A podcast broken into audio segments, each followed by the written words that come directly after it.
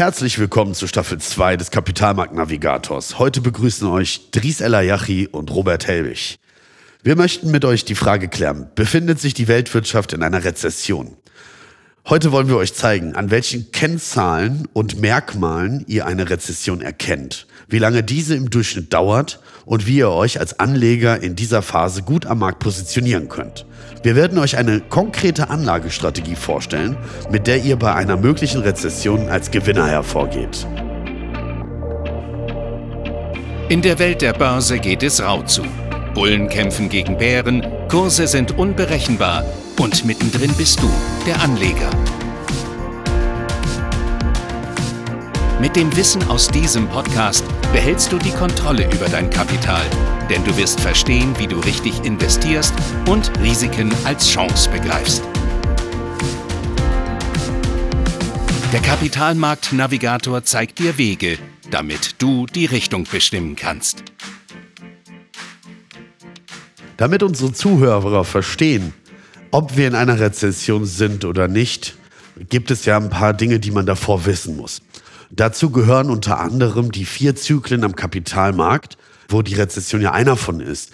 Dries, erklär uns doch mal bitte, welche Zyklen gibt es am Kapitalmarkt? Also die erste Phase ist die sogenannte Aufschwungphase. Und wie der Name es auch schon widerspiegelt, wächst dort die Wirtschaft stark an. Es werden neue Arbeitsplätze geschafft, die Zinsen sind meist niedrig und Unternehmen, die auch neu am Markt sind, wachsen stark kann man doch eigentlich ganz gut beobachten. Jetzt in den letzten zwölf Jahren am Kapitalmarkt hatten wir ja so stark steigende Kurse. Wir hatten ja immer mal wieder zwar so, so Peaks nach unten gehabt, gar keine Frage. Äh, so kurzfristige Crashs, aber eigentlich doch eine sehr starke, boomende Wirtschaft, würde ich sagen. Selbstverständlich. Wenn du dir den Nasdaq mal anschaust, der ist seit der Weltwirtschaftskrise 2008 um mehrere hundert Prozent gestiegen. Mhm. Ja? Und ähm, das, genau das, zu sein 1400 Prozent. Ich wollte es jetzt nicht auf die Spitze treiben, ne, aber okay. an sich ähm, ist es so, du, du kannst es im Index 1a ablesen. Der Crash kam, der war auch brutal, aber dementsprechend hat sich der Markt auch wieder gut erholt. Ne? Alles ist gewachsen. So, und jetzt sind wir halt bis Ende 2021 in einem, in der, ist die Boomphase praktisch abgeschlafft. Ja? ja. So, das ist praktisch der Hochpunkt dieses, dieses Wirtschaftswachstums gewesen. Also das wäre so nach dieser Corona-Krise, was ja Krisen sind und keine, keine ähm, Phasen, ja. ja. keine Phasen in einem, in einem Zyklus, sondern das sind kurzfristige Ereignisse, die sich da widerspiegeln. Nach Corona könnte man sagen, hatten wir dann die Boomphase. Weil da waren ja die Zinsen so günstig, da wurde ja alles dann nach oben gepusht eigentlich. Und es war schon allen klar, seit 2016 hört man von den Wirtschaftsweisen, dass äh, die Wirtschaft irgendwann kollabieren wird. Äh, das sind natürlich sehr krasse Aussagen, aber äh, jetzt nach 21 sind wir ja, dann gab es eine Wende im Dezember 21. Und äh, was ist das für eine Phase, in der wir uns da Das ist tatsächlich die rezessive Phase des Wirtschaftszyklus. Auch Bärenmarkt genannt. Auch Bärenmarkt genannt in diesem Falle. Da muss man nochmal klar differenzieren. Das, was wir jetzt haben, also wir sprechen jetzt gerade Zeit der Aufnahme äh, September 2022, ist es so, dass das rezessiv ist, dass das ein Bärenmarkt ist. Das, was wir in der Corona-Phase hatten, diesen, diesen kurzen Crash, das war kein Bärenmarkt. Das war nur ein Schock auf ein Ereignis, womit die Menschen noch nie konfrontiert worden sind. Und dementsprechend sieht man das auch, dass seit knapp zehn Monaten die, die Märkte konstant am Fallen sind. Ja? Hatten wir ja auch währenddessen. Ne? Ich glaube, 2018 hatten wir so einen Schlag nach unten gehabt. Aha. Brexit. Brexit, genau. Das war 2018? Das müsste 2018. Ich glaube, die Entscheidung von Brexit war 2016. Da war der DAX an einem Tag um 1000 Punkte gefallen und wieder gestiegen. Das sind so Crashs halt eben, ne? Von denen man sich als Anleger am besten nicht äh, verwirren lässt, sondern gerade in so Crashs hat man halt die Möglichkeit, schön nach unten einzukaufen, weil es schnell wieder hochgeht. Ne? also da, wenn man da die richtige Handelsstrategie hat, da macht man ganz gute Gewinne. Okay, klar. aber jetzt sind wir seit Dezember 2021, sind wir in einer rezessiven Phase. Richtig. Was zeichnet diese rezessive Phase gerade aus? Schön, dass du fragst. Es gibt da einige Merkmale, die auch dir dabei helfen, als Privatanleger im Vorhinein schon festzustellen, ob wir in einer rezessiven Phase sind oder hineinmanövrieren. Das ist zum Beispiel einmal dadurch zu kennzeichnen, dass das Konsumklimaindex sehr stark abfällt, bedeutet ganz einfach, die Leute sind nicht mehr so ausgiebig, die Sparquote steigt. Warum? Weil alles teurer wird, weil die Jobs, ähm, weil die einzelnen Leute in Existenznöte geraten, weil Unternehmen pleite gehen. Ne, dementsprechend kann man da gut draufschauen. Ein äh, Präsenzindikator, der im aktuellen Moment einfach anzeigt, dass man in einer rezessiven Phase ist, ist das BIP. Das Bruttoinlandsprodukt ist das zwei Quartale hintereinander mit einem negativen Vorzeichen versehen, haben wir auch eine Indikation für eine rezessive Phase. Ja? Und weitere spätfolgende Indikatoren sind unter anderem eine steigende Inflationsrate und halt auf ähm, auf Basis der insolvent gehenden Unternehmen äh, die hohe Arbeitslosenquote. Ja? Da würde ich dich gerne noch mal ganz kurz fragen. Okay, jetzt hast du diese drei, drei Indikatoren mal gezeigt. Okay, so, jetzt haben wir ja seit dem letzten Corona-Crash die Boomphase gesehen. Die ist dann bis Ende 2021 gelaufen. Dries, erklär uns doch mal, in welcher Phase wir uns jetzt befinden und wie man diese Phase erkennt. Die nächste Phase, die nach dem Boom folgt, ist die Rezession. Die Rezession ist auch gut zu erkennen mit Hilfe verschiedenster Wirtschaftsindikatoren. Das Gute ist, es gibt Indikatoren, die das Ganze frühzeitig zum Vorschein bringen. Darunter gehört zum Beispiel das Konsumklimaindex. Das gibt uns praktisch wieder, wie stark sich der Konsum in der Gesellschaft entwickelt hat. Ist die Sparquote gestiegen oder sind die Leute ausgiebiger? Präsenzindikatoren, die uns aktuell zeigen, dass wir rezessive Tendenzen haben, wie zum Beispiel das Bruttoinlandsprodukt. Wenn das zwei Quartale hintereinander negativ ausgefallen ist, haben wir dort auch Kennzeichen für eine rezessive Phase.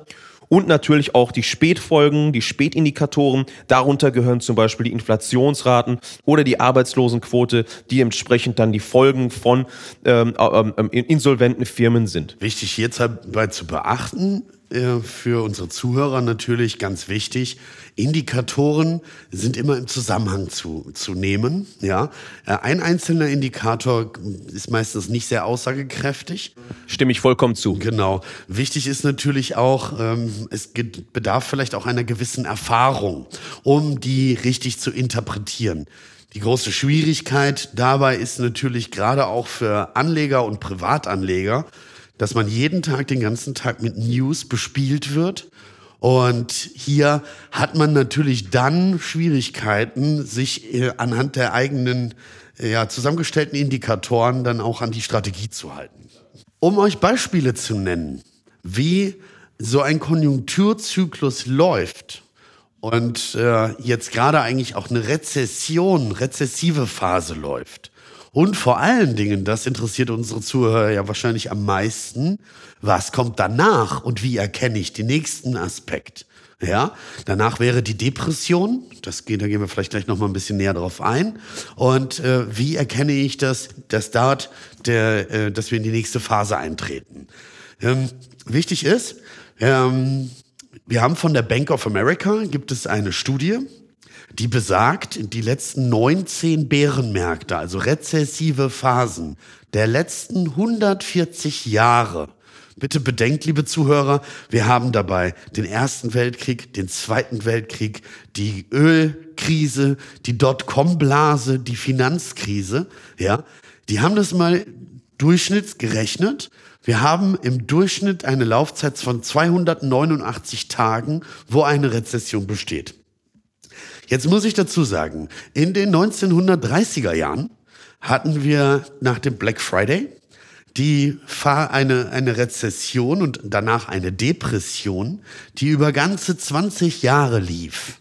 Ja, ähm, da muss man halt eins bedenken. Damals war auch Krieg. Dries, sag du uns doch mal was dazu. Ja, lieben gerne. Also vor den 30ern, es, es war nicht immer alles schlecht damals. Vor den 30ern gab es die sogenannten Roaring Twenties. Dort lief alles tipptopp. Jeder lief mit Pelzmanteln rum. Jeder hatte Hüte, Häuser, Autos, Zigarren.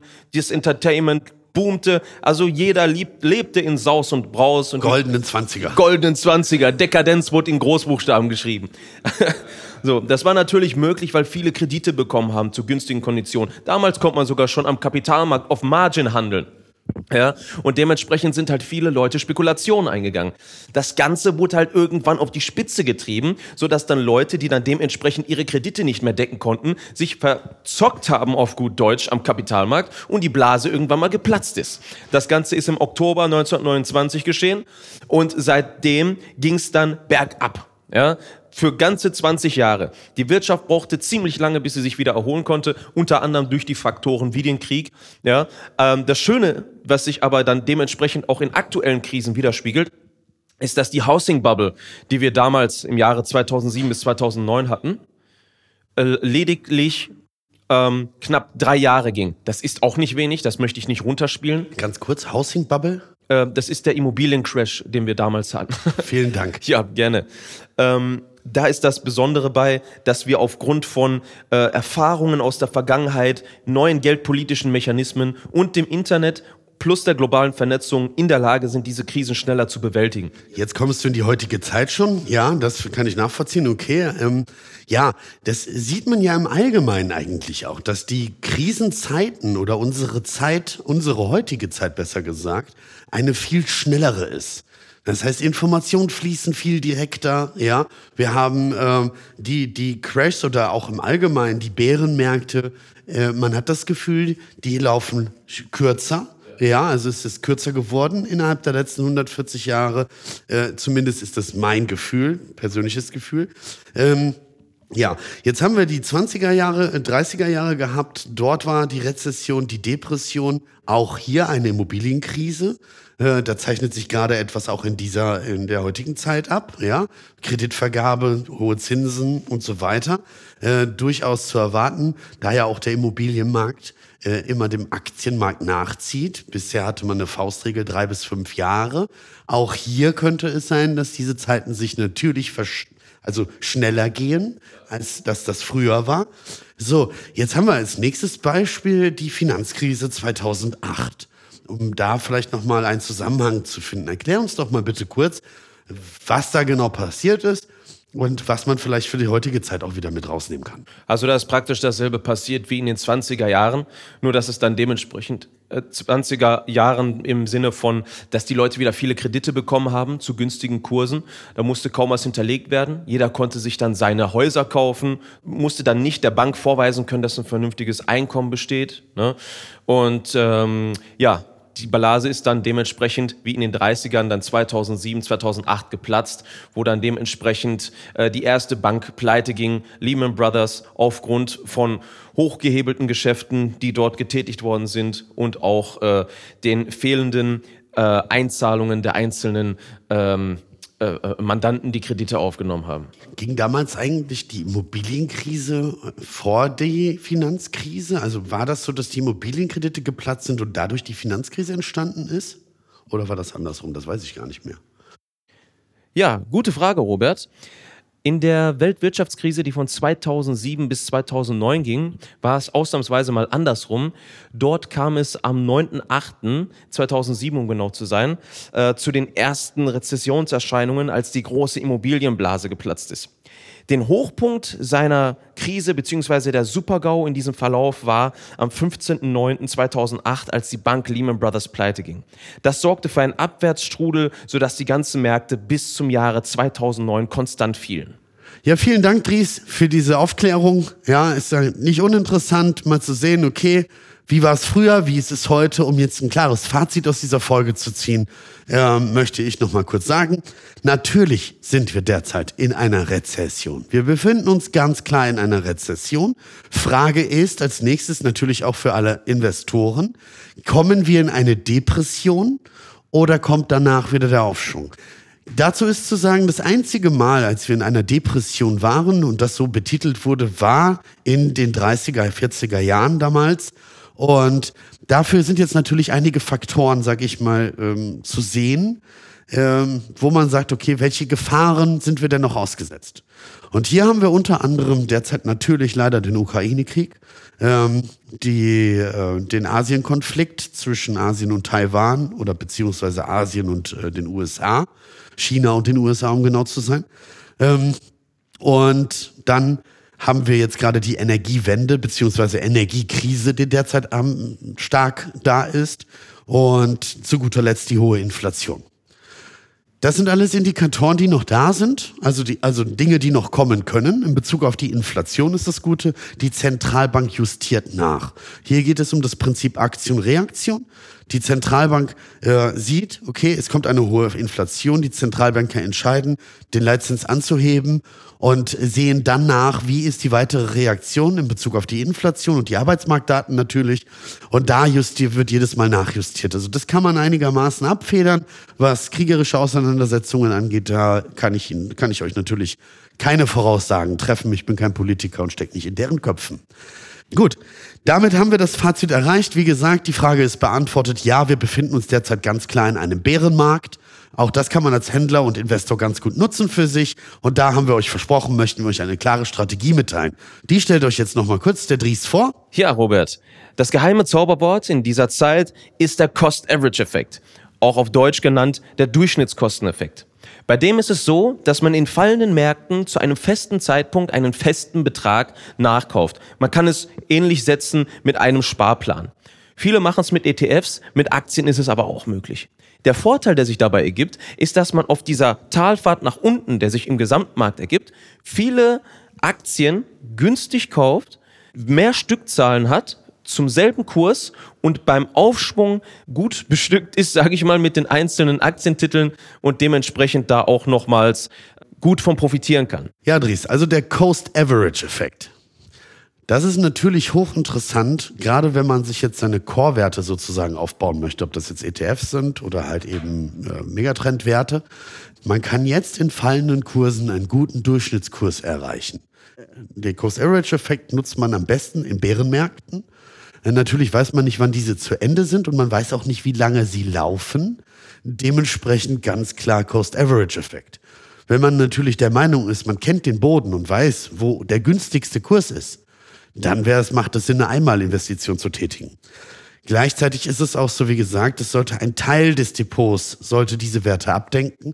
Und jeder, der sich jetzt am Markt gut positioniert, der wird in den nächsten drei, fünf oder auch zehn Jahren, je nachdem, wie lange der Anlagehorizont ist, wirklich Spaß haben am Markt und auch mit seinen Aktien. Wie gesagt, das letzte Mal hatte man die Möglichkeit, in dieser Art einzukaufen, 2008. Wir haben 2022. Dementsprechend, Leute, nutzt diese Chance und baut eure Core-Werte in eurem Depot auf. Das war's von uns. Wir hören uns bei der nächsten Folge. Vielen Dank, Drisella Yachi. Lieben gerne. Robert Helbig. Bis dann, Leute. Tschüss.